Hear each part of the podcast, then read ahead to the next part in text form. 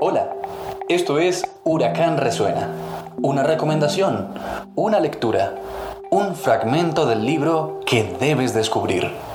Huracán Resuena.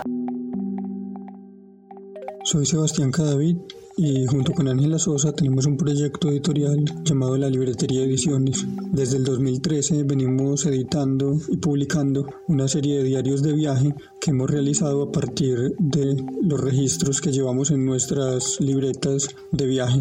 Entonces ahorita vamos a escuchar un fragmento del último diario de viaje que es el diario A Tierra Fría. Después de almorzar en el único restaurante visible en el marco de la plaza, recorrimos un poco el pueblo y terminamos por quedarnos un rato dibujando en una manguita por donde pasaba el río Chico, en cuya corriente se ha lavado oro desde la época colonial. Aguas clarísimas y heladas que bajan desde el páramo y que como el río Estigio separan los vivos de los muertos. Cruzando el río por un puente se llega al cementerio. Entretenidos en el trazo, y en el juego de unos niños en la orilla del frente, nos tardamos en reconocer su figura, oculta por el brillo del sol sobre el agua.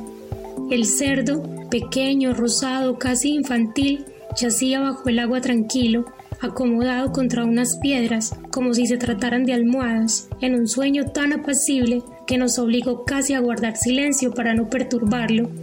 Salimos de Belmira cuando estaba a punto de anochecer y cuando las cantinas ubicadas en las afueras del pueblo despedían a sus últimos borrachos, entregados al aguardiente desde temprano. A muchos de ellos los recogió el bus y los fue repartiendo por caminos invisibles ya por la falta de luz.